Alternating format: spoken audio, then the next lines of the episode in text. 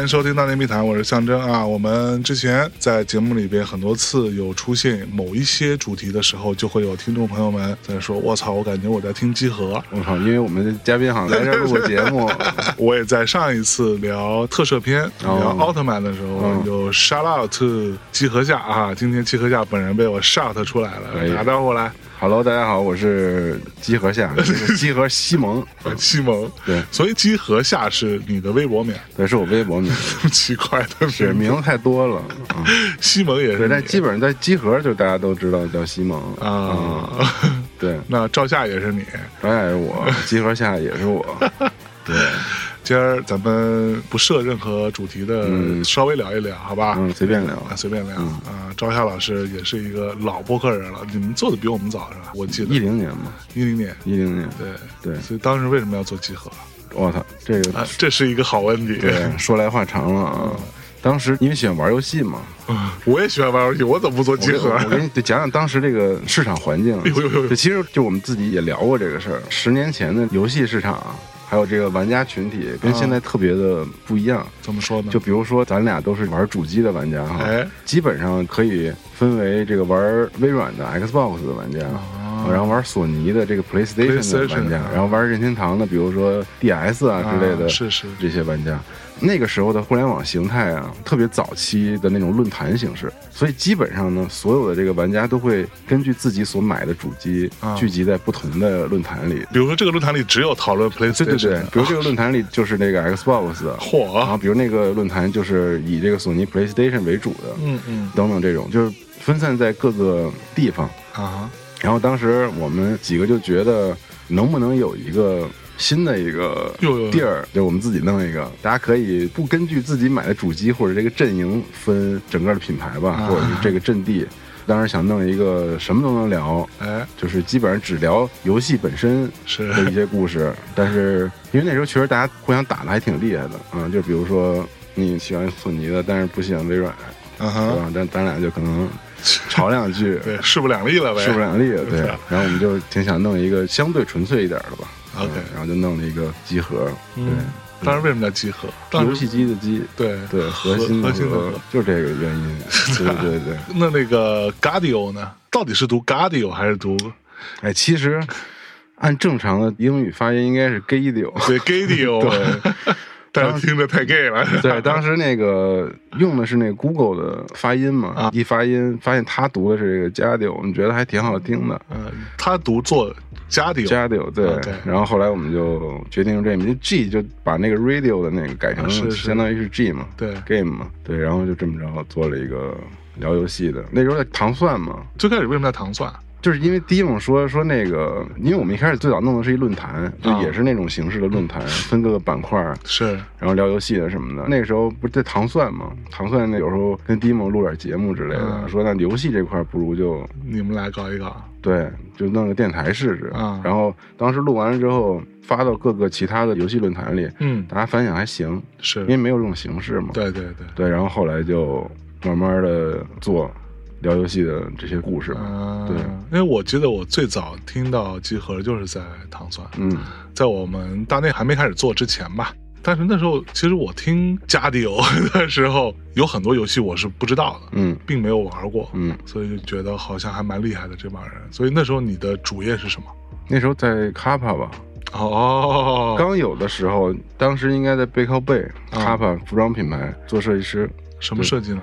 就是平面设计，就是它相当于是，比如咱俩身上穿着 T 的印花，是，然后我就设计这个印花，嗯嗯，对，然后用什么材质啊，做成什么样啊。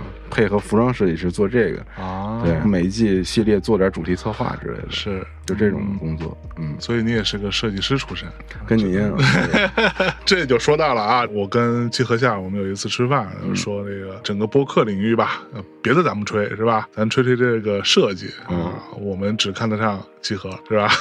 互看得上，互相能看得互看得上，因为那时候其实我自己喜欢做设计，嗯，包括当时去这公司，嗯，也是因为我上大学的时候自己。自己爱画那个矢量插画，就可能因为我上大学那阵儿是。是中国应该是第一批做这个矢量插画，好像是第一批有这个做矢量插画的人吧。然后包括那阵儿平面设计，因为有几个论坛的存在，还挺火热的。什么论坛嘛？比如视觉中国啊，比如 DDC，然后比如说视觉同盟，对对对，然后什么涂鸦王国，是就那些。好像还有一个叫什么火神什么？对，就其实那一阵儿的设计的环境，我觉得还挺好的。挺好的，就是那可能是在零五零六年的时候。既然有很多专门以这个视觉设计作为主题的论坛，你看现在其实都没有了，对对吧？就是现在都没有非常好的一些分享我自己的平面设计啊，对，然后讨论的特别深入的这么样的地方。但那个时候有，那时候就特别喜欢看这些论坛上别人的这些作品啊，特别着迷。自己学了一下 Illustrator 的那个钢笔嘛，只学了钢笔啊，只学了钢笔。我操，我自称为鼠绘达人，鼠绘达人，什么都是狂点，然后点着画的。火，就那阵。特别迷这个，然后等于就是自己稍微学了点儿，是就自己练习做作品嘛。然后后来自己就想找一个关于设计的工作，嗯对，因为我大学其实学广告学，所以你大学不是学设计的，对，不是学设计的。他虽然有设计课程，但是他基本就只教一些软件应用之类的。对，就想做设计嘛，所以去 a p 当这个设计师，嗯，我也喜欢做那些品牌策划什么的，对对对，我倒是觉得现在也都用上了，反正。可不吗？对对对，所以当时做集合的时候，有没有想过说集合能像今天这样做大做强？没有，当时就想的是业余爱好。啊哈，当时就是完全没有想任何商业化的事儿。嗯，至少到一四年之前。都没想过。一四年之前都没想过，那四年就是弄着玩呗。对对。对对对，其实差不多。你看，我们也是做了四年。早期大家的那个播客，我觉得都好像都是弄着玩，对，都弄着玩。对，因为有兴趣，弄个三四年还没停呢，就会想想有没有辙商业化一下。对，当时也是一四年的时候，因为就国家对游戏机政策开放了啊，抓住了政策的红利红利，所以你们是有开过游戏机店的吗？没开过游戏机店，一直都没开过是吧？没开过哦。我怎么老印象中你们好像在鼓楼那有一店？没有没有。但是曾经的梦想是在鼓楼能有个二层的小楼，然后一楼卖游戏，二楼录节目。哎呦喂！就现在想实现其实也不难吧？现在是不难了。嗯，对。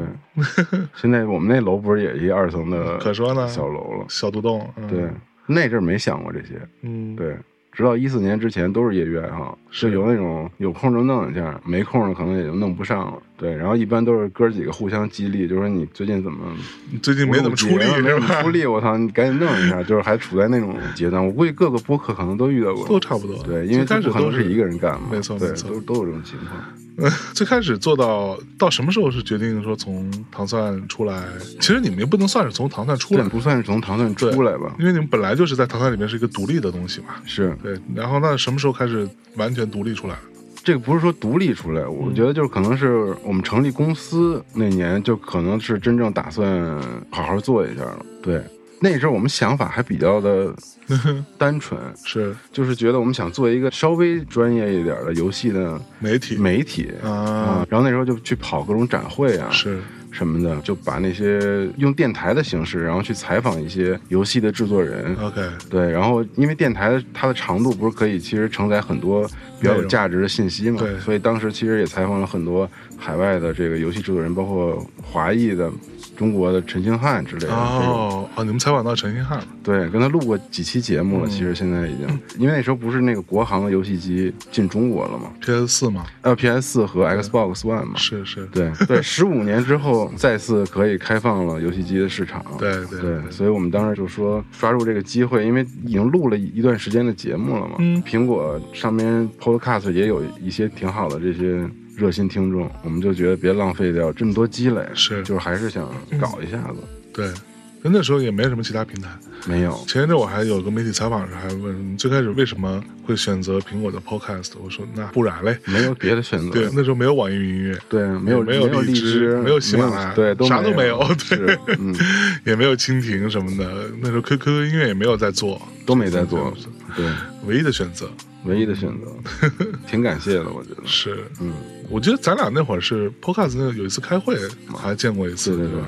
嗯，跟那牛哥，牛哥现在还在 Podcast，这么多年，感谢他为 Podcast 做出做出的贡献，贡献，哇塞，真的是，因为我觉得 Podcast 那阵儿就应该是赶上了那个四 G 吧。对，还是三 G，我忘了都。呃，就三 G 到四 G 那个那个，然后是 i iPhone 四还是什么？iPhone 四正好赶上了什么四 G，对，然后。那个播客真的是，我觉得挺好的。对，当时因为他给我们好长时间的推荐位，也给你们了好长时间。对对对对对，可能那时候比较缺乏内容。对，然后做的相对垂直一点的，他好像都给都给推荐位。不，这里边还有个很重要的点。嗯，我后来也私下里去问了问。啊啊，推荐位一个很重要的点就是你的图得像样。对对哎，对对对，苹果他们对那个图都要求挺高。没错没错。那然后呢，你们就决定开始自己做公司了？嗯。然后当时就，但是那时候自己干的挺没劲的。嗯，怎么说？怎么叫没劲呢？就是因为你知道，在服装公司里啊，做平面设计的这个人嘛，就他干到头了，他也就是一个专业岗的到头了。可说呢，他不可能让一个做平面配合的人去转岗做这个 marketing 啊，branding 啊。对，也不可能让做设计部门的管理岗。对对对。就是感觉自己 感觉似乎已经到了这个领域的天花板，是对，然后就觉得特别没劲，嗯嗯，感觉自己我操，当时嗯。快三十了，还想搏一把，正吧一下，对，正吧一下，不留遗憾，嗯，对，然后就拉着我那个伙伴一块儿，我给打电话，我说我当时其实就是不想再犹豫了，然后就直接辞了，打电话就说不干了什么的，对，所以当时也没有找到。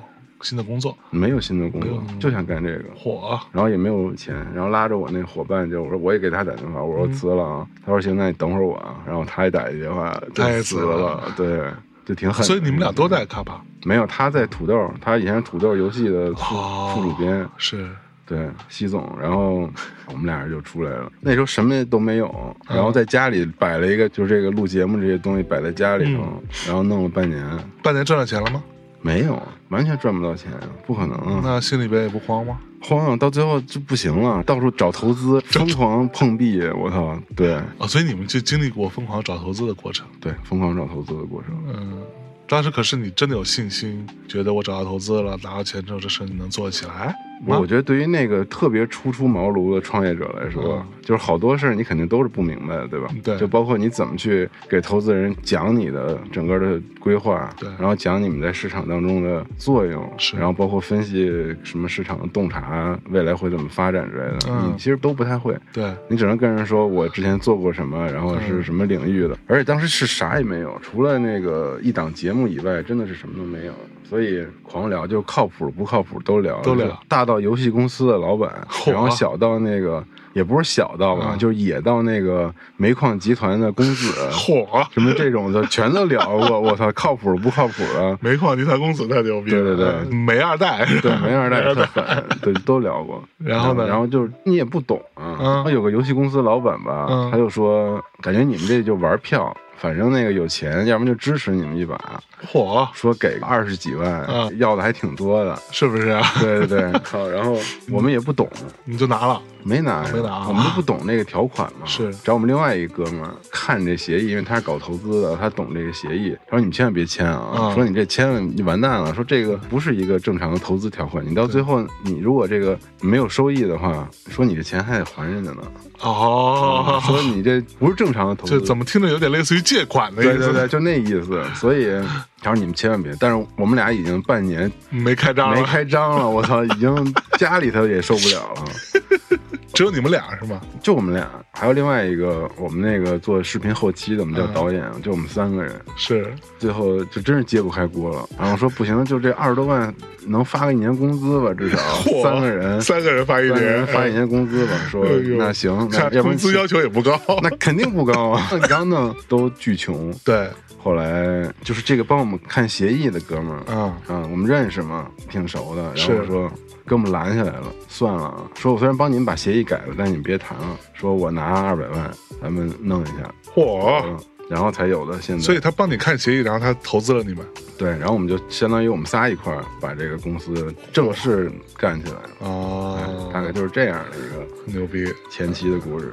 所以现在还挺感谢这个机会的，感谢那个没投我们二十五万那个，对，都感谢。没有他出那协议，就没有后面的事儿了。对对对对，这么一想还真是啊。可说呢，你看 每一步都算数，操，对，是。那然后呢？所以到现在为止，这哥们儿还在是吧？在呢。嗯，还是你们董事长。那你认什么呀？我 CEO 呗。你认 CEO，还都是瞎搞，感觉。你们现在有多少人吧？我们现在五十多个人。嚯！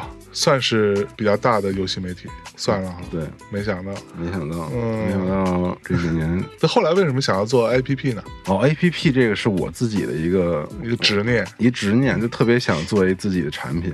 当时我们那个又要说到另外一个特厉害的大哥了，我们功臣蒋工，他当时微博给我发一私信，啊哈，嗯，然后就讲这个，说西蒙特喜欢听你们节目，然后但是你们那些专题节目吧，信息量太大了，我感觉听这一个半小时啊。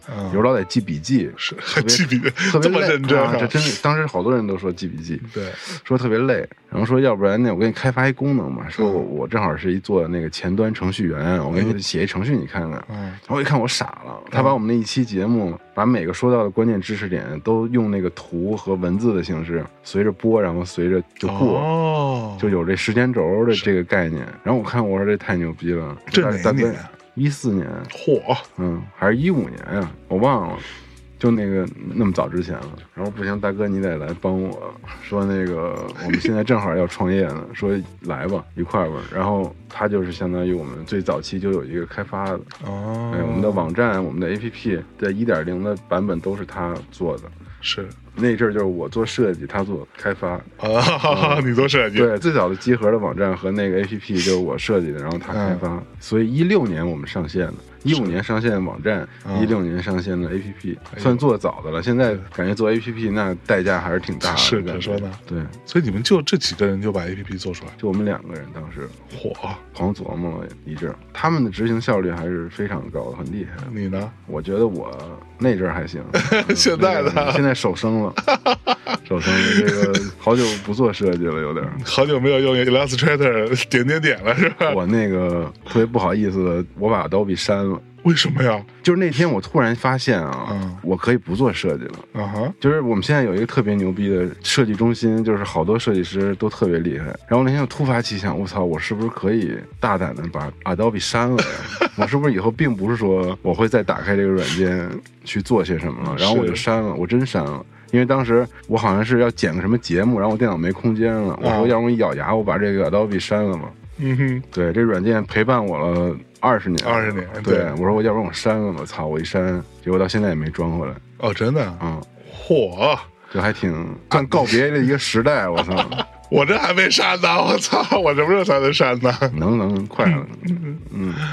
哎呦，哎，做这么长时间，在这过程当中，有没有什么时候是真心琢磨过要不算了的？哦，算了的呀，嗯，就是那个成立公司之前琢磨好几次，要不然算了吧。嗯嗯，但是弄了这个事儿之后，我到现在没有过算了的，从来没有过算了的想法。嗯，对，我记得那会儿我看过一篇文章，嗯，反正要不就知乎之类的。当时是因为你们一个什么事儿啊？我忘了。大家在讨论集合，以集合下为核心的这波人，他们到底把集合当做一个什么样的事儿？嗯，这篇文章最后的结论啊，引经据典啊，你们在节目中啊、采访中说过的各种各样的话，最后得出的结论就是集合就是一个玩儿。嗯，它永远不会是一个正经事儿。大概是得出这么一个结论，你认同吗？我挺认同的，因为到现在为止吧，嗯，我觉得就是我们对待好多新的项目什么的。还是在用这种好玩儿来去做，可能我们都认知去做一个有空间，能够在里面展现创意，或者是从头去弄一个东西，这个事儿是一个挺好玩的事儿。嗯。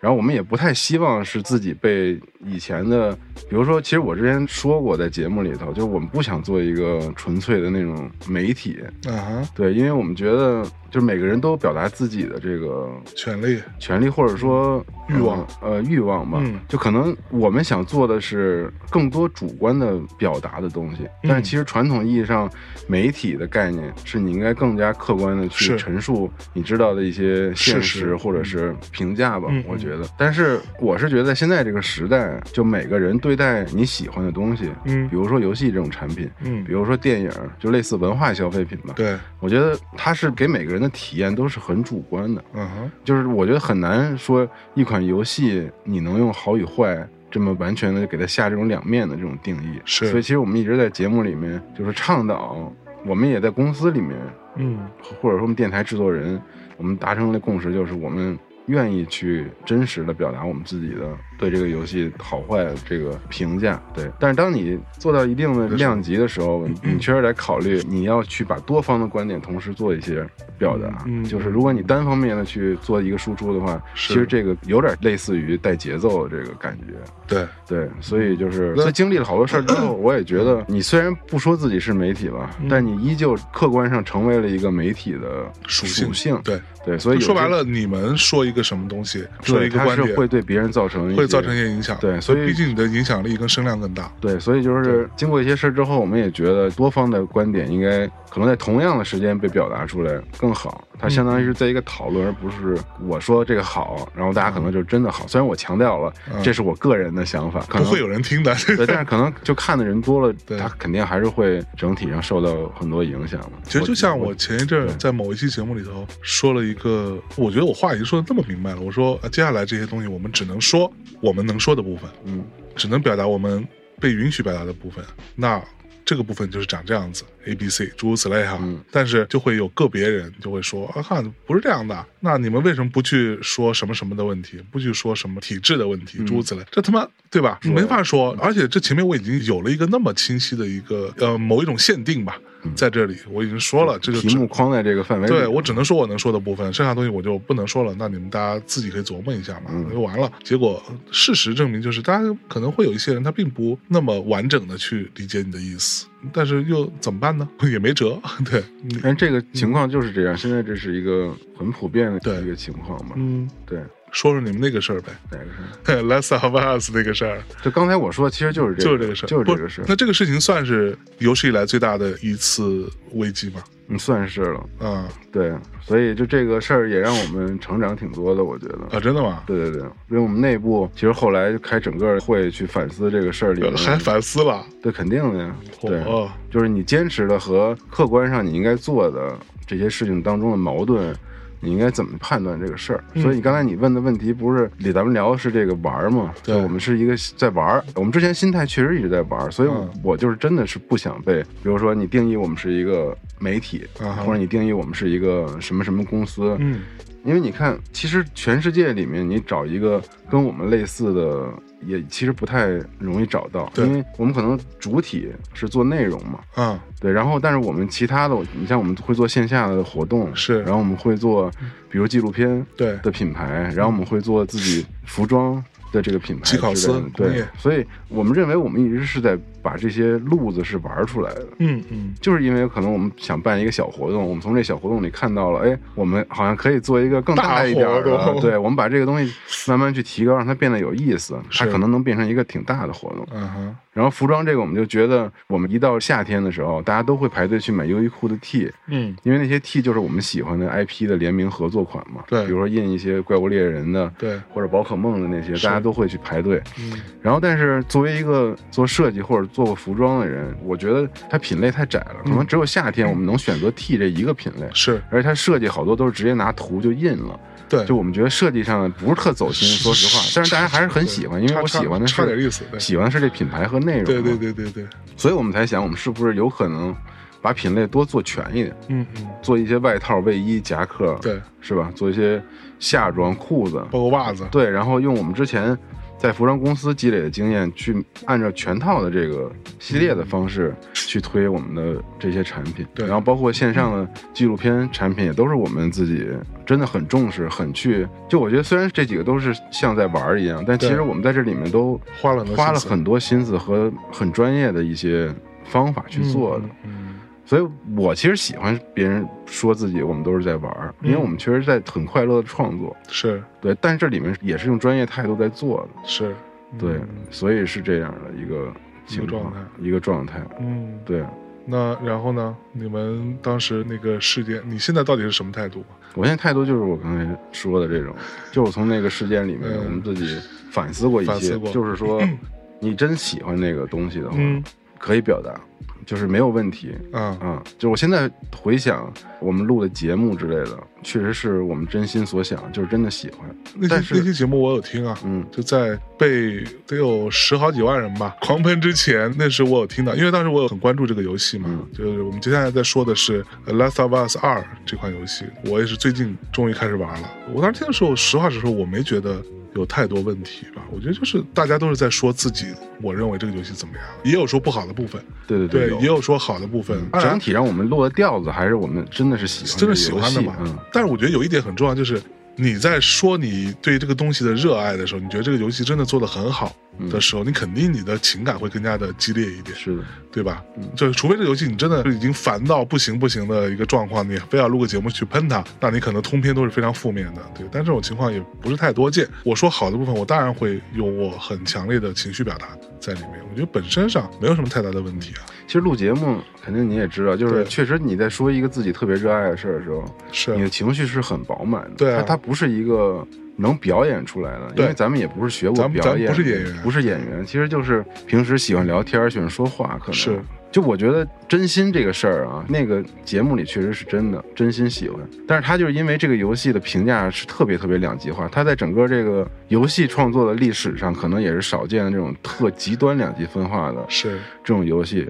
所以讨厌这个游戏的人，也是喜欢这个游戏的人，伤他们的这个游戏嘛。我认为他用了一种。通过引导玩家的愤怒情绪去实现他的一种表达的一个啊一个方式，所以我觉得那是非常容易产生这种，因为他是很故意的，他是很刻意的去实施了这种行为，对对，所以说肯定会伤害很多人的对待这个游戏的之前的热爱吧。我觉得那个非常可能被我们激怒的人。也是之前很热爱这个游戏的人，当然，但是他没有想到这个游戏可能二代用这样的一个方法做创作，是，对，所以呢，这也是我们没想到的，嗯，对，因为我们确实没有办法判断。好，在我的问题来了，那你在玩的时候你会愤怒吗？我没有，你没有愤怒，我没有愤怒，那你只是有吃惊。对我很吃惊，我是真的很吃惊，他敢这么做，就是很吃惊。是，对，但是你觉得你很快就能接受？对，其实那期节目我也说了，就我还是很喜欢这个游戏的。嗯，对。因为他尝试用了一种新的方法来让我发现游戏可以去实现这个，去这么玩，去这么玩，嗯嗯嗯，对，所以这个是我认为这个游戏对我而言很好的一个点，嗯，对他当时让我反转的那个体验是能让我记一辈子的一个一个事儿，他即使他不是一个正向的一个体验，嗯，但当时这个惊讶的程度会让我觉得我操牛逼。牛逼，我操没想到你还敢这么做，是。惊了我操。对，嗯。嗯，然后我个人又是一个什么样的人呢？就是如果说，就我评价一个作品，或者我特别喜欢一个作品的时候，嗯，我这人有一个缺点，其实也不太适合真的去客观的评价一个东西，就是这个东西它可能整体评价比较烂，嗯，但是它有一个点，它只有一个点，嗯，但是那个点的闪光让我认为。他是千载难逢，或者是嗯嗯嗯。特别难遇到的，是。我就会特别放大这个点去给别人讲，你知道吗？啊，比如说我操这特牛逼，因为咱咱这么着，基本上我这个人的习惯就会去就忽略掉那些可能差的地方，嗯嗯，对，因为我觉得关于差这个事儿，我是没有太多热情去去做表去去做表达的，嗯，就是这个我觉得是我个人的一个特性吧，或者问题。我关于批评这个事儿。对我来说是不太有表达的欲望，是对。但是我觉得闪光的地方，我觉得难得的设计的地方，我是很有表达欲望的，我是很有这个主观上很想去给大家讲。嗯，对。所以我觉得这些问题都是这个事件的导火索。是对。然后包括后来，其实我们也是因为个人言论的管控不当。怎么个个人言论管控不当？就是相当于我们的人去其他论坛就跟人网友对线嘛。啊，对，这个会很麻烦，对，会很麻烦，所以后来就慢慢演变，这个事情会发酵的越来越大。因为我看到当时大多数的出了好多这些事儿，他只言片语就会被大家放大出来。因为我当时看到有很多说法，但我觉得这种说法就还蛮恶意的，就是说你们集合啊，没想到是一个这样的掐烂饭的，所以你们有收钱吗？没有，掐饭这个是可能最早的一个我们自己认为自己特别冤的一个事儿。对。因为真没有收钱，就索尼也没给你们钱，对，真没给我们 钱，顽皮狗也没给，对对，被说成是为了钱而说一些违心的话，对，因为对于很多人来说，这个游戏就是太烂了，嗯嗯，太烂了，烂疯了。所以，但是问题又来了，就是我自己在玩这个游戏的时候。虽然我，但我前一阵在微博上发，我说终于开始玩这个，然后就有人说，倒也蛮好的，你躲过了那个最风口浪尖的时候，反而可以更纯粹一点。其实我玩的时候，我没有受到。当然，我看到一代男主角死的时候，那一刻啊，虽然我知道他死了，但我还是非常震惊的。我也没有觉得就有多么我完全无法接受什么之类的，我还是继续玩下去。我还是觉得我在那个过程当中，我想到上次就春节那会儿咱们吃饭，嗯，你跟我说，你说我就觉得这种玩法是只有游戏能这么玩，嗯嗯嗯，对，就是这样的设置和让你有这样的体验，只有游戏这一种艺术形态可以做到。嗯，我觉得这个非常牛逼。对，所以我在玩的时候就还蛮享受的整个过程，虽然还没有玩完哈，但是我不知道你们在这个过程当中，当然是有很多你们的相关的主播们受伤嘛，是有觉得很烦、很丧吗？我们那阵儿应该都是很丧的，嗯，对，风口浪尖嘛，应该是，对，我们在这个最风口浪尖的时候做了个节目，还在聊这个游戏，我们觉得多牛逼啊，很好，对，挺那啥的。嗯，所以后来有反省，对，后来就是反思了一下，对，有问题的地方，我们肯定还是会自己去跟大家都说一下，是。对，其实就是关于你的一个观点的表达，嗯，现在的集合到底应该怎么去处理，是。对，所以我们觉得最好的方案可能就是还是我们在评论一款游戏或者是评价一款我们关注的作品的时候，还是最好能有多方的声音。啊，嗯，就不要是一个人做表达，那他肯定是我特别喜欢，要不然就我特别讨厌。是，对。但我觉得可能是，反正有电台的形式，我们还是应该更多的用多方不同的角度去，哎，去讨论。是对你说你为什么觉得不好，然后我来说我为什么觉得好，哎，大家在一块儿去做，这样就平衡了，哎，这样就能平衡。对 因为我觉得听众嘛，对吧？他作为一个信息的接收者，对，他其实有很多的表达欲望，但他没有办法参与到我们的节目里面来，所以有时候你会，这是一种很着急的一个状态，所以他可能会很期盼有一个人能够帮他说出自己的这个我的观点或者我的想法，但如果全篇都没有的话。我也能理解这种，会觉得操你傻逼吧，你还嘛呢？你妈，对，你看我操，以前白那么喜欢你了，就对，就是这种感觉，就特失望。所以你会在乎听众失望吗？我肯定会在乎呀，真的。嗯，因为我觉得很多人还是在用很长的评论来表达他们的不满。对对，所以当时那个我们一万多条评论，我挨个全都看过，你都看了，我都看过。对，哭了吗？没有没有，那没有。哎，所以整个做集合过程当中，你有什么时候特别感动过？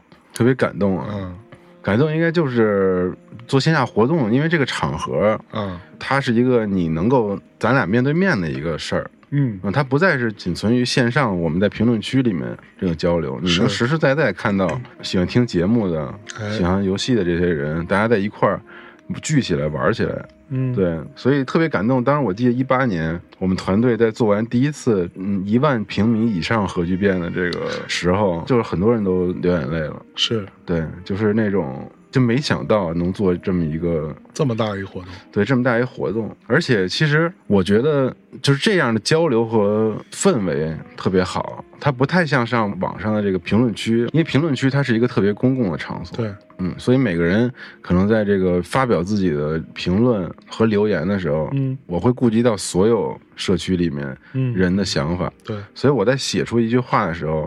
他会考虑很多，我是不是要表达一个什么样的观点？大家会不会讨厌我，或者是我要去怎么弄？他反而不如说我们俩在一个地方，咱俩聊两句。对，我不太用考虑别人对我的看法，是不用太考虑我属于这个 哪一派，是然后之类的这种，它更真实和更加的就是自然一些。嗯嗯，你有没有这感觉？我不知道啊，因为现在评论区真的是，我觉得大家在发评论的时候，要不然就是也不顾及。要不然就是太过顾及。我有一个个人的一个小经验，就是曾经有一个我不知道这人是干嘛的，最开始，然后他持续的每天给我发私信。骂我，嗯，用最恶毒的话语来骂我。我们有不止一个编辑，啊，有过你同样的遭遇，对吧？嗯，然后我就，你要说他能够让我觉得很愤怒吗？倒也不会。嗯，我后来就变得很好奇，我想说这个人到底是干嘛的？然后我就点开他的微博看了看，他大致的判断，他应该就是一个高中生。嗯，可能是因为我从他的微博的一些状况来比较武断的揣测，他应该是某一个艺人的粉丝。嗯，然后他认为我有一些话对这个艺人的评价是并不正面的，所以他要捍卫，大概这样子。那后来我就给他发了，就是他每天大概早上十点左右吧。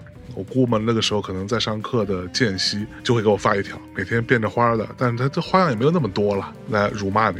然后有一天我就回了他，嗯，我就很认真的回了，我说你好，大概这个事情是这样的，我是这么看的，我表达我自己的看法。但如果说有什么什么让你觉得误会的地方，那很有可能，我觉得这个中间是有一些信息上的问题。诸如此类，我也没有很严厉，也没有很严肃，就大概回了一条他。然后结果第二天他又在大概同样时间回了我一条，还蛮长。来跟我道歉哦，对他意思就是说，哦，那不好意思，可能我之前是误解你了。嗯，如果说你其实的意思是这样这样的话，那我完全能理解。那我为我之前这么多天的给你道歉，给你道歉。然后我就觉得还蛮可爱的，属于那种，这就是我说的，就是当他是单方位的、单向的去对你的揣测的时候，很多时候就会引起很多误解，而且他会自己在自己的这个小漩涡里边越陷越深。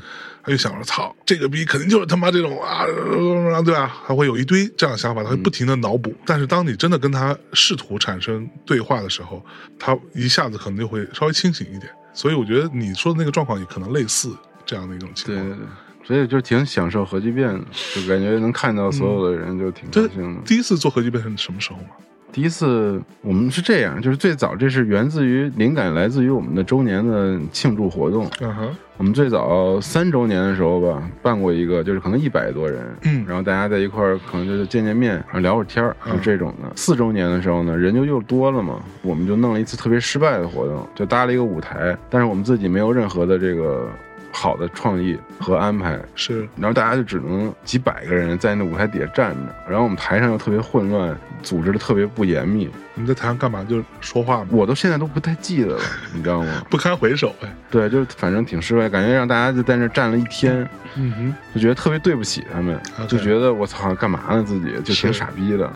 后来我们就说，我们虽然要做这个周年活动，还是希望大家来，但是我们一定说让大家有事儿可做。要不然能逛，你要不然能玩儿，对，嗯，然后后来。我们五周年的时候，二零一五年的时候，然后在歌华大厦做了一个活动，就是用这种嘉年华的形式。嗯，我们摆了好多游戏，然后每个游戏我们设置一个挑战，然后大家也可以收集这个章嘛。是，只要你打过了那个挑战，你就可以盖章，最后换奖品。啊，所以这个形式当时大家反应特别好，哦，而且特别有秩序，大家排队，然后挑战，大家一块玩，交流的还挺好的。所以这个就让我们觉得，我操，好像我们这形式对以后可以弄大一点，这感觉谁都可以来玩嘛。是。对吧？然后找到路了，找到一个路子。后来就觉得市场上也确实缺少这样的活动。嗯，这种东西跟游戏展会有什么区别？游戏展会它比较，我认为啊，就现在中国的游戏展，就 CHINAJOY 是最大的嘛，对，是全世界最大的游戏展，因为它人数特别多。是，但我觉得它更像是那种像媒体啊，或者像用户传达我的新作品。哎，我公布一个新作，所以我需要每个厂商搭那个舞台去这个讲解我的作品，面面向媒体发布，它是很商业的一种是展览形式。嗯，但是作为观众，作为玩家，其实你在里面虽然有试玩，但是其实都是。比较松散的，嗯嗯，对你就是比较走马观花的，然后去逛一逛，拿一些小礼品之类的。嗯哼，但是我觉得他没有让大家都用统一的一个规则流动起来，就是我们在一个场域里玩，我们是一个组织，是，然后我们一起去玩一些东西，嗯嗯，最后能拿走一些东西。所以你会发现，我们的展会早上来的人到下午也没走。它流动性其实很低，哦，就大家都会在这玩一天，是每个展区都玩一玩，然后最后换点东西啊，换点东西，对对对，就是这种的，所以还不太一样，嗯嗯，它是一个更偏向于玩家和用户的这么样一个活动，反而没有那么多的媒体发布啊之类的，所以我们的会场不会太那么吵啊，是哈，对，就没有那么多舞台都在那儿啊，叮咣的，叮咣，对，没有。OK，那今年的核聚变是开心的。对，今年开心，因为去年没办嘛，就是我们自己内部整个线下团队，其实去年都是特别萎靡的一个状态，我觉得挺颓的，包括我自己也挺颓的。嗯，没办法，今年是有什么？那我的问题来了，你比如说今年的核聚变现场的所有这些东西，你都知道吗？你都玩过吗？没有，嗯，因为它很多游戏都是新的。啊，它我们展的很多游戏都是开发阶段的那个游戏，是。对，包括好多独立游戏开发者，他们的游戏都是第一次亮相。啊，对，所以就场内有上百款游戏，我也不可能每个都玩过。对，对，但是去负责招商和参展负责的人，他们都会自己去玩一下。对对对，嗯。但我有一个小问题，嗯，这阵儿中国的游戏好像又慢慢的对有一些很厉害的迹象哈，嗯，比如说那个黑神话，黑神话吧，但那个游戏没有完全就只放了一个片子而已，对对对，它任何其他的东西还暂时没有呢，对。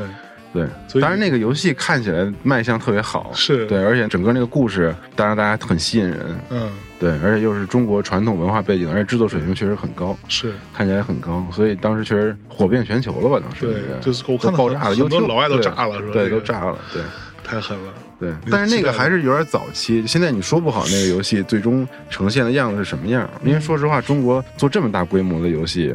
历史上还没有特别成功的这个 经验。就如果他在第一个片子里表达出来那样的一个游戏的话，它的制作经费和时间和人力都需要特别大。对，所以我也特别期待。可能很多人都很期待他最后能变成什么样。他如果真的做的很成功，那我们觉得我操，那太牛逼了！真的，就是它相当于中国有一个可以在顶级的游戏对制作水平的这个级别里面去跟人家拼一下。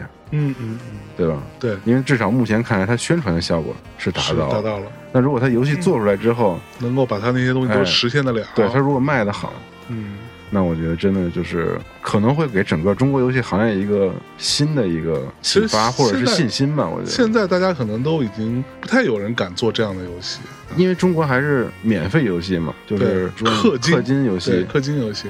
对，当然氪金游戏现在有很多做的非常好的，对精品化的这种游戏，也做的很好。但我觉得这是一个更适合中国的一个路子，因为大家现在年轻人都习惯玩手机上的游戏，对。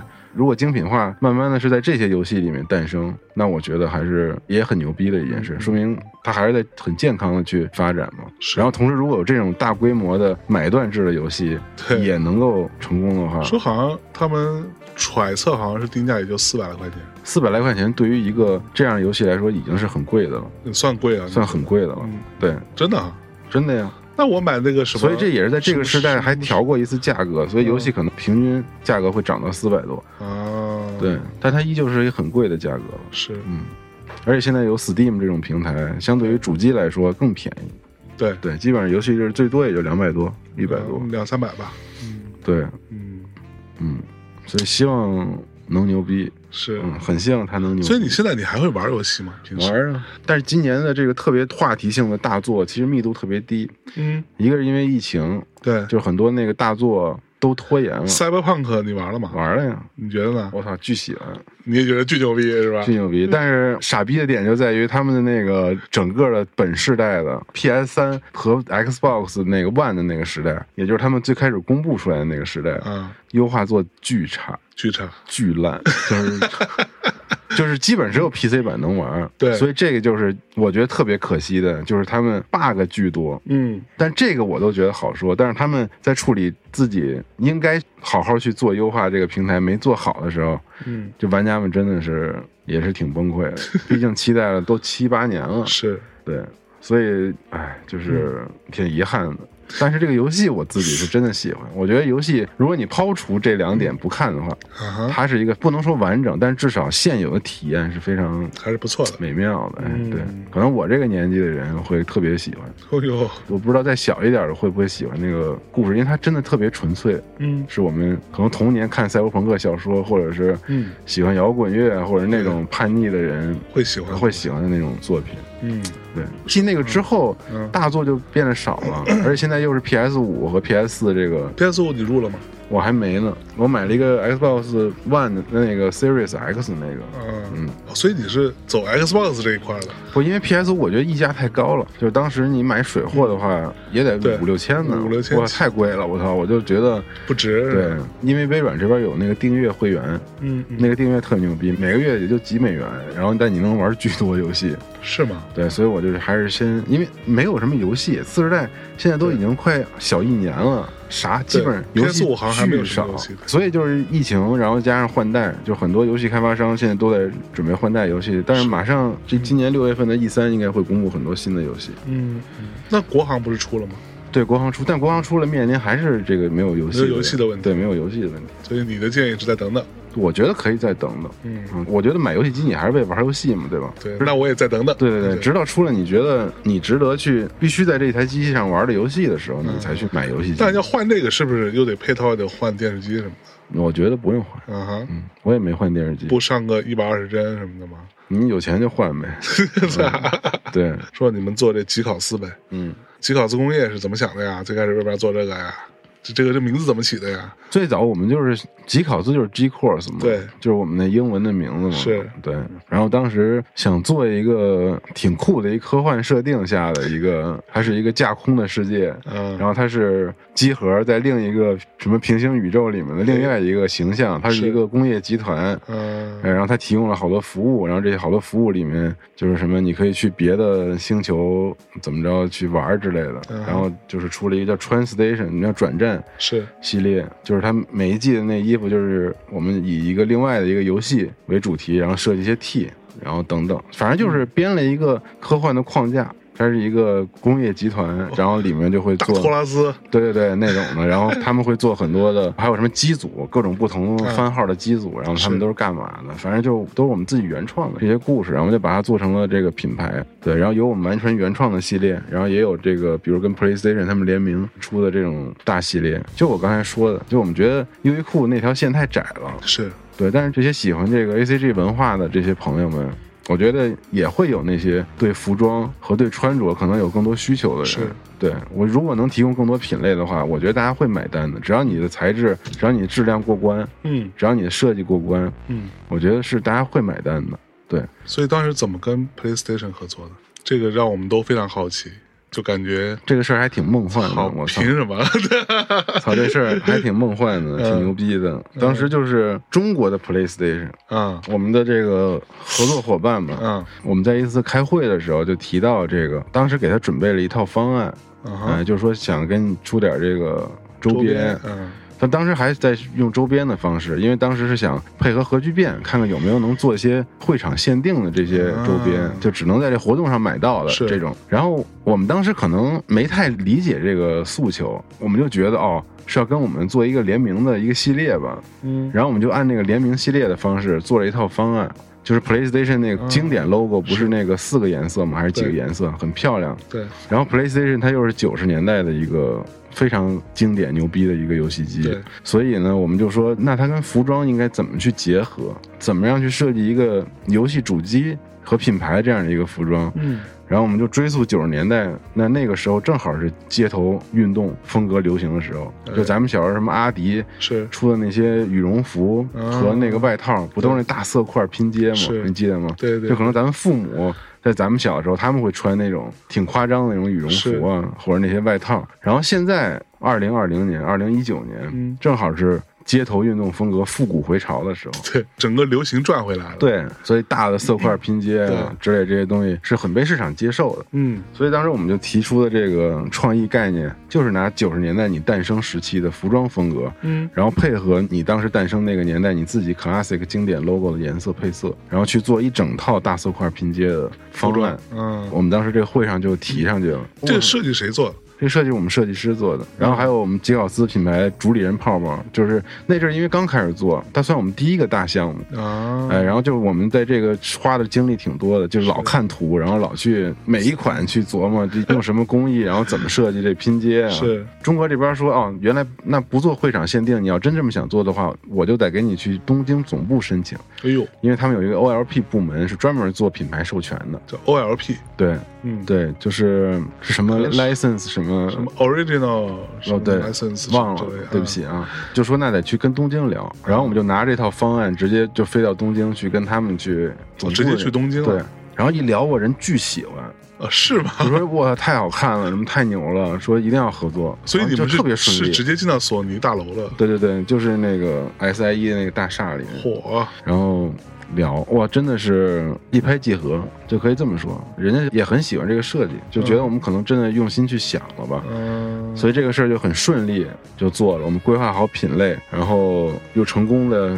把货期赶在了 China Joy 上，哎，然后我们当时一发布这个，现场大家就可以买，就是一下这个系列我觉得挺火，挺出圈的。嗯嗯，对，很多人都来抢购这套衣服套装，是一下子爆了。哎，对，所以就是我们这个还是做的很成功的一个，给了你们很大的信心，很大信心，真是很大信心。就觉得我们当时琢磨这个事儿是对了，对，就是当你把品类做齐，把这个主题贯穿到各种的服装品类上的时候，你会发现大家有各自的搭配的这个需求，是。就买不同的衣服，就是真的很好。然后看到了很多玩家们也是喜欢去把这些东西穿在身上的，然后去搭配啊之类的。就我觉得这是特别好的一个事儿。嗯，我们也做了好的产品，我们也跟好的品牌合作，是，然后玩家们也买单，我们也做了好的设计。嗯嗯，所以挺振奋人心的。嚯，嗯，感觉又玩出一个新的事儿来。可以，嗯，所以整体上目前做的这些事情，你大体上都还是满意的。那肯定满意。我觉得现在我们做所有事儿已经超出我最早觉得这个公司能走到的那一步。嗯嗯，对，就是还挺快乐的。对，虽然中间会遇到好多好多事儿，嗯，对，但是我觉得你不断积累经验嘛，就成长嘛。我觉得就是跟人一样。是，对我现在三十六本命年，跟我二十四本命年的时候肯定那不一样，也不一样。对对，就公司跟人是一样的。嗯嗯，就是团队跟人也都一样。我觉得随着遇到不同的事儿，你都会成长。嗯，挺好的，我觉得，反正坏事也是好事吧，我觉得。嚯，都是好事。我比较乐观，我操，你乐观比较乐观啊。我老觉得你有点颓颓的呢，是吗？对，可能看着有点颓，但是他妈的挺乐观的。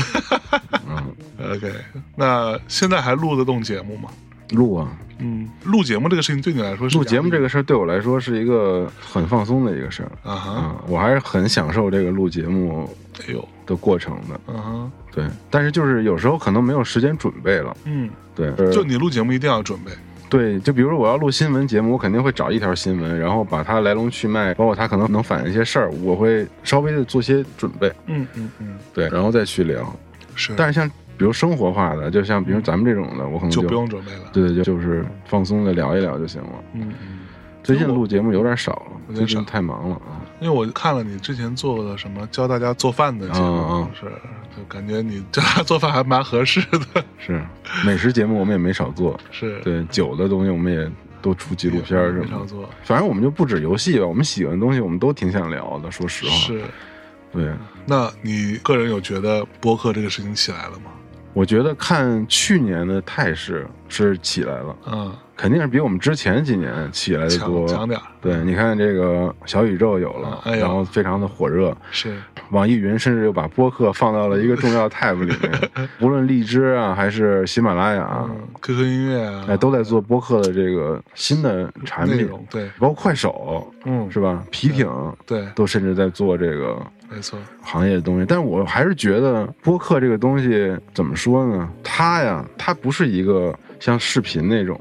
嗯，就是可能炒一个概念特别快，大家一股脑跟上了，是，然后就能特别快的起来。就我觉得播客永远都只能是一个缓慢增长的对媒体形式吧。嗯，它需要有特别耐心的创作者，是，它也需要特别特别耐心的聆听者。嗯，对。但这个群体，我不认为在现在这个互联网时代还能够被一股脑的一次性的从一个地方唰一下出现一批人。对，我们都。喜欢听播客的，然后大家量一下全起来，我觉得这个不现实。嗯，就他播客的受众是一个挺特定的一个群体。嗯，我认为，所以它不太像短视频。对，就是大家可以特别快速的去消费。对，就是它的吸收门槛还是比较高的。对，它的吸收门槛还是挺高的。嗯。而且它，你想单期节目，我们基本上播客都在一个小时，四十分钟在一个小时之间，甚至以上，然后甚至到两个小时的节目也都有。但是你说一个听众，他每天能花几个小时听播客？嗯，所以这个是一个我觉得挺那什么的问题。是，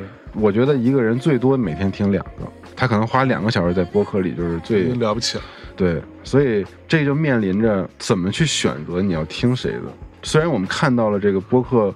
创作者起量挺快的，嗯，但是我不认为在整个这个目前的这个状态下，嗯，播客的收听听众，它的呈现增长的速度和比例，比这个创作者，我说比例啊，不是这个数量，是要快，嗯，对，所以我觉得目前来说是一个很消耗的过程。我到现在不认为播客是一个适合特别像炒热一个概念一样的去对对对去做，嗯嗯，我也大概这么看，对，所以我很难。我觉得挺难的。说实话，还是挺难的。虽然说可能有一阵风，觉得这个播客。火了，可能还是因为美国那边吧，是不是？美国那边有几个大的收购并购的这个，案，就让觉得可能资本市场觉得播客这个东西能够哎特别的有价值。嗯，它当然是特别有价值。我现在也认为播客绝对是极其有价值的一个对媒体形式。但是中国的市场能不能培育出这样的环境？嗯，我觉得还有待观察。其实我觉得你们的做法反而是一种，我觉得是非常有借鉴意义的做法。你们是从播客出发，嗯，但是并不完全限于播客这件事情，嗯，对吧？你们也做视频、做线下活动，核聚变这么大规模，在刚刚过去的那一周两天的时间里边，有个两万多人到现场来，这个其实是一个还蛮夸张的。尤其在当下这个环境下，所以我觉得这个是一定程度上，我前一阵也是跟一些做了很多年播客的朋友们在某些场合聊天碰到，我也在举你们的例子。我说集合的做法其实是值得思考和借鉴的，因为就是从播客出发，但是我有这样的一个基础之后，我再去尝试别的可能性。嗯，播客这个事情不要停，但是对播客，我觉得播客的我觉得很大的点在于不能停，不能停。对，播客很重要的就是不能停。对。而且，因为我觉得，就包括其实我们遇到的这些事件，嗯，这种我刚才咱们聊到的那些事件，公关的危机，然后包括核聚变这个那么多人喜欢来支持我们，我觉得它都是播客这个形式所带来的。就是因为这个大家喜欢听，它一旦形成陪伴式的这种体验之后，对，其实真的是这个。成为了一种习惯吧，我觉得，因为这是很多听众跟我表达的，就是说感觉你们太熟悉了。你简直我跟你就特熟，我操特熟，但是。你不认识我，对，就那种感觉。就基本上去核聚变，如果说别人过来跟你聊两句，基本上都是这种，就特别熟悉，看着你就是笑容特别的灿烂，就那种感觉。我觉得他一方面就是他们会特别信任你，对，所以一旦你在表达或者你在说什么的时候。有一些因为一些热门事件，嗯，就像我们出事儿一样，对，你们出事儿还行，对，一旦出现这种问题，真的会就觉得你，他会。情绪上会很愤怒的，嗯嗯。嗯，因为我很信任你，对，但咱俩又没有在一个很平等的交流机制下，是，所以我没有办法反驳你，对。对吧？我只能听你聊，但你又特别熟悉，你天天都听着你聊天，我挺喜欢你的，但是你突然间你干了一我认为傻逼的事儿，对，你丫就是傻逼，对，嗯，就很容易这样，因为就是就这种反弹，因为大家依旧还是不在一个。同等的平台里面去交流的，是。对他还是有这个差异，嗯，对，但是他陪伴性特别强，所以他给人的这种亲密感不是视频所塑造出来的那种感觉，没错，你是他的一个朋友，但你怎么能背叛我？就是这个感觉，对对对对对对，所以就是他可能会带来给你很负面的一块，也就是这一块，嗯，但是好的点就比如说像核聚变这样，我那个也不是不好的点啊，那个我觉得是自然形成一个反馈的一个冲击，嗯，但是积极的反馈也很厉害。就像核聚变这种，就大家都愿意来支持你，嗯，然后同时我们所有一切的增长之类，其实都是靠支持我们的这些朋友们去安利给别人，然后一步步传播。就我认为喜欢听播客的人，他是真的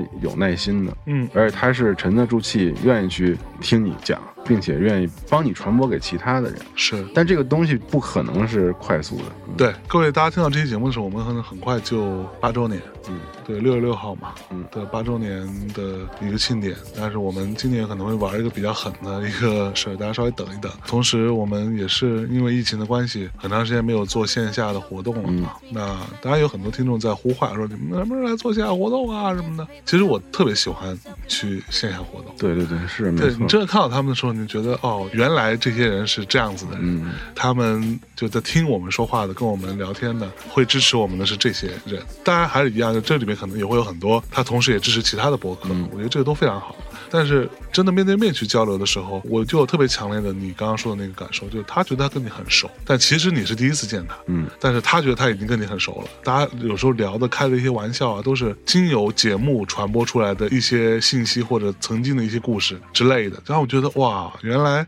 其实我觉得他们听的比我更认真，你知道吗？就是我有时候他肯定听的比你更认真。有时候我说的时候，我都没有那么认真，可能说完之后我就忘了，或者说没说过我都不一定记得住。但是真的，你们统计过你们多少期节目？一千五百多期。嚯！你们操，牛逼！我们马上就八百期嗯，一年一百期差不多。我们已经觉得我们已经够可以了，对，你们这可以。就制作人多了，后来就对对。你们的节目你都会听吗？嗯，不太会，嗯，不可能了，不会审现在有点不太可能了。是有些拿不准的肯定会审的，嗯，对对对。但是像普通常规一些，大家都很有经验了，对，不太用那就不用审了。对对对，嗯嗯。那你现在回想起来，当时你们最开始做的时候，有没有什么是，比如说跟你们一起做的，然后后来很可惜没有继续做下去的，有吗？没有吧。对，我们也觉得我们可能是因为有垂直的领域，嗯，就游戏相关的这些文化艺术的这些内容，是对，就可能是特定的一批人，嗯，会挺喜欢的。所以说，它更容易可能在播客之外建立一个社区啊，或者什么。但其实我们说实话，我们的主力核心真的就是播客。哦，播客让我们的这个社区变得稳定。嗯，对，在我们不断去聊最近热门的一些。大家都喜闻乐见的一些游戏、电影的时候，就大家会觉得这是一个可能分享自己见解或者是一个挺好的地方嘛。嗯嗯，我觉得，所以可能因为有了 APP 和网站，然后因为有了相对垂直的面向的群体，嗯，所以它才有机会能够发展起来。是，对，嗯，你们后来做了很多有声书什么的。有声书也是新业务嘛？对，啥时候开始弄的？那特逗，去年我们就想，我操，线下活动做不了了，我狂赔钱了，又开始 狂赔钱，真的狂赔钱。去年真是狂赔钱，就因为你的很多收入都是核聚变，它虽然不是什么特别挣钱的一个事儿啊，但它你的品牌曝光啊，你的整个的这个集中啊，你的客户关系之类，你都会在这个时候得到一次得到一次爆发。嗯，对，然后包括可能我们核聚变新产品之类的。对。但一旦没有了之后，你会觉得你少了一个大块东西，让自己就变得其实挺没底儿的。所以我们就在想，拿什么东西能填了这个部分的坑？嗯，也同时，我们也觉得我们的这个关于书的这个内容，嗯，我们那个主理人做的挺好的，就是用节目的方式给大家安利可能你适合你读的一些书。嗯嗯嗯，大家还挺爱听的。然后那阵儿就说。操，知识付费啊！知识付费，知识付费。我说咱这知识都是没有什么意义，没什么用，没什么用的。我操，就是听一乐。对，虽然是专题节目，也都用心准备，但它还是一个兴趣向的一个，对吧？它还是兴趣向的一个分享。兴趣向还行，兴趣向，兴趣向，兴趣兴趣向的一个分享。你说他对你工作学习能有什么具体价值吗？并没有，他不会让你升职加薪。对他不会让你升职加薪。所以我说，我操，做这个知识付费，我们也不合适啊。嗯，对，那什么样的内容适合付费？嗯，什么样的内容适合我们整个的 A P P 的使用场景？对，那操，很容易就想到了有声书，因为大家又要愿意看书，使用 A P P 又是听的场景。嗯，那我们完全可以去制作，或者说用我们的。质量的标准去制作一些适合这个社区的人的有声书，嗯，哎，比如说科幻的、奇幻的，是。对，然后比如说关于游戏的、故事的这些书，嗯，那肯定是这个社区里人特别喜欢的，嗯，他反而可能不会在喜马拉雅有多少人买了这个书，对，去听这个书，因为也不是他们的这个重点能瞄准的这个内容领域，所以我们真的是好好做有声书，包括它整体的封面视觉，包括它制作团队整个付出的成本。我们猎魔人八十多个演员一块参与，嚯，表演就他就很好听，真的，我靠，特别棒。所以就是当我们这有声书可能积累越来越多的时候，我也希望别的渠道的人能够知道集合做了很多非常精美的有声书，会给你特别好的体验。所以我觉得这也是一个顺理成章能够想到的一个新玩出来的一个新的业务吧。而且我们觉得做的还可以，嗯嗯，对，就挺有意思的，嗯，确实好听。你自己都会听，我自己听，对对对，特别。哎，你现在家里面有多少游戏机啊？我家除了现在 PS 五以外，所有游戏机都有。嚯！对，然后手柄那电视柜摆满了已经。对，所以你更多还是个主机玩家。对，手机也玩，手机也玩，手机在玩什么？最近？主机、PC、手机我都玩。啊，对，手机就《江南百景图》和《炉石传说》。哦，你还在玩炉石啊？对，玩炉石。嚯，嗯，玩了六年了吧，六七年了。炉石到底有什么好玩？好玩啊！就你跟一个人一对一的，我操，就下棋呗，下象棋，你说 好玩吗？他我觉得挺好玩的。是，对，就俩人互相斗呗。嗯，OK，就是随便放松一下。江南百景图是好玩的。我觉得好，我特喜欢玩那种经营模拟的游戏，就盖个房子，然后 种个地，种个地什么的这种。而且他那个特好，我操，他那个是中国嗯，古代这种国画也不是纯粹的国画，但是他就是从中国古代的画卷里面找了很多灵感，然后就创作了一个中国古代的生活的那种场景和面貌。哎，就我觉得特别有意思，挺好玩。对，那个我也两三个月之前我也刚开始玩。对对对，就玩了挺长时间。我没有一直 follow。嗯，反正手机游戏就是平时累了可能放松一下，是，比如吃个饭的时候玩一会儿。嗯，这种的，但是主机游戏啊，就是一忙起来，确实就时间就少了，而且最近大作又比较少，最近好像就是《生化危机》。哦，《生化危机》玩了吗？《生化危机八》玩了吗？没玩呢，还没玩。嗯，它是在 PS 上有是吧？对，PS 五、PS 四也有，PS 四也有。嗯，我还不太敢玩，我操，这种是我也不太敢玩。我玩《生化危机》都是跟别人一起，俩人一块玩那种。对，就别人看着你好点。对对对，有人陪着，有人陪着，没那么害怕。对对，出门你会带 Switch 吗？因为我最近没有什么在 Switch 上玩的游戏，嗯对，但我如果出差的话，我肯定会带。嗯哼，对，他真的会玩吗？玩啊，嗯，对。但是你会看到我那个每个游戏那个档推进的速度特别慢，对。然后就每次都玩那些以前老游戏，比如《生化危机》《启示录》《启示录》，对。然后那个什么警察局，嗯，什么老滚，就是一直都玩那个。然后每天可能也就玩个一小时，火车上，对。嗯，还有什么想推荐的游戏吗？游戏啊，嗯，最近玩 PS 五的那个独占游戏叫 Returnal，啊，是个什么游戏？就是有一个 roguelike 游戏，就是你会在不断的死亡循环当中找到一些线索，去不断前进，直到通关的一个 OK 一种游戏吧，挺难的，但是还挺好玩的。嗯，对，你不是没有 PS 五吗？我借了一个，借了一个，就为了玩这游戏，我借了一个。对，呃，对，因为其他游戏确实太少了，没什么可玩的。嗯，对。然后最近有点忙，嗯嗯，别的游戏玩的就有点少了。有什么游戏是你属于那种，如果只给你这一个游戏，你其他游戏都别玩了，选一个，你选哪个吗？只给我一个游戏，其他游戏都别玩了。对，我操，炉石啊，就炉石啊，炉石可以，炉石我觉得可以，毕竟玩这么多年了，我都没弃它。嚯！对，然后其他我玩的游戏重复游玩性不是那么强，嗯，所以它就不是适合长期玩的。对对，体验完了玩个两三遍最多，像赛博朋克我就打通了两遍，OK，两遍多。对，你是在什么地方打通的？我就是主机上玩了一遍，然后在 PC 上玩了一遍。啊，嗯，对，然后开开的不错，PC 还行，还 能跑这个。对对对，嗯。嗯，然后玩两遍，OK，嗯嗯嗯。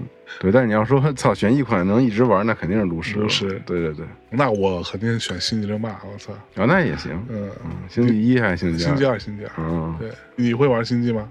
玩，但是都是很小的时候玩了。嗯，对，后来都是小时候去网吧什么的，那阵儿特别喜欢。那会儿都玩星际一的时候。对，玩星际一嘛，九七年，然后喜欢玩这种即时战略，还能联机，两互相打，推一推。对，后来就玩少了，后来还是喜欢玩那些叙事的游戏。嗯，那你会喜欢玩那个吗？什么神秘海域？喜欢呀，就我也喜欢。我先说，嗯，但是我觉得神秘海域是没有可再玩的。没有叙事类的游戏，我不认为它有重复可玩性。就玩一遍，过完就要过了，挺好的。对，尤其是在那种如果不是分支剧情特别多、结局不一样的游戏的时候，它玩一遍就够了。嗯嗯，对。战神呢？战神我都白金了，我打的非常的。哎，那你那个有没有玩？智狼有通吗？通了。智狼你怎么通的？我操！我玩了好久，我操！好难啊！我的妈呀！我他妈的挺手残的。后来通关那一刻，我操！因为我打最后那个 boss，嗯，我打整整两个礼拜，打两个礼拜，打两个礼拜，我操！然后就是每天晚上在那磕，每天晚上磕，给我气的 叮咣的，叮咣的，我操，都已经不行了。我操，那阵真是每次出去跟人吃饭都聊这游戏，因为那时候就那游戏最火。对对对，前年的三四月份的时候。对。然后我操，大家都在说自己怎么打过那个最终 BOSS。我说你们怎么都那么牛逼啊！我操，都打那么打后背了是吧？后来终于有一天晚上，我操，我竟然打过了！我操，那种感觉太牛逼了，太奇妙了！我操。然后我还发微博了，我自己还录了一段，我特帅，感觉自己炫耀。对，睡觉之前看无数遍自己，我操，打那么帅。牛逼！我操！你知道我的智狼是谁卖给我的吗？是 Dim 卖给我的。哦，是吗？他也没通关。Dim 说太傻逼了，这游戏他妈太难了。对，我每天上班那么累，我回家我还得伺候他，受虐。我对，我去你妈的！我便宜卖。对，他好像多少两百块钱不到，一百七卖你了。呃，还包邮，我现在寄给你，你给我地址，现在寄给你。游戏应该是三百多，对，五折了。是。好游戏，行吧，嗯，差不多啊，今儿终于跟集合下啊，哈、嗯，张夏老师啊，西蒙老师啊，聊一聊啊，都都同一个人。是，集合是一个，我相信我们很多听众也会听集合了，有挺多这个，挺多重合的，重合的。对，大家不知道对赵夏老师抱有一种怎样的感情啊，但是我觉得这个人啊，还是一个好人。谢谢谢谢谢谢谢谢。好吧，那最后我们放首歌结束这一期的节目。感谢相声老师、呃，你挑一首吧，我挑一首，啊挑一首你喜欢。的游戏主题歌啥的，什么都行。游戏主题歌，嗯，我操，那我首选《极乐 DISCO》的那首。极乐啊，你玩《极乐 DISCO》？我操，玩我太牛！不等等等等等，《极乐 DISCO》真的好玩吗？呃，你不能拿好玩来形容，但是它就是又给了我一种我操太牛逼了那种感觉。啊，真的吗？嗯，这这是全是对白是吧？全是对白，全是话。嗯，有好多看不懂的话。啊，看不懂。对，但如果你玩不懂的话，可以去听集合网的节目，我们录了两期节目去要去剖析这个游戏。哎呦，对，主要我被他的那个美术所打动了。对对对，而且他那个艺术家团队是由不同领域的艺术家组成的。是。对，有美术的艺术家，然后有这个戏剧文学的，有这个编剧的，然后有音乐家，是在一块儿，他们做了这么样一个挑战主流的一个事儿。对，哇，真的是，他们是一个爱沙尼亚团队吧？对对对，现在真的是从无到有，建立了一套完全全新的、你没见过的新玩意儿。在这个年代，我觉得有这种创新的精神，这很了不起的一个事儿。嗯，它是你完全没见过的一个东西。是。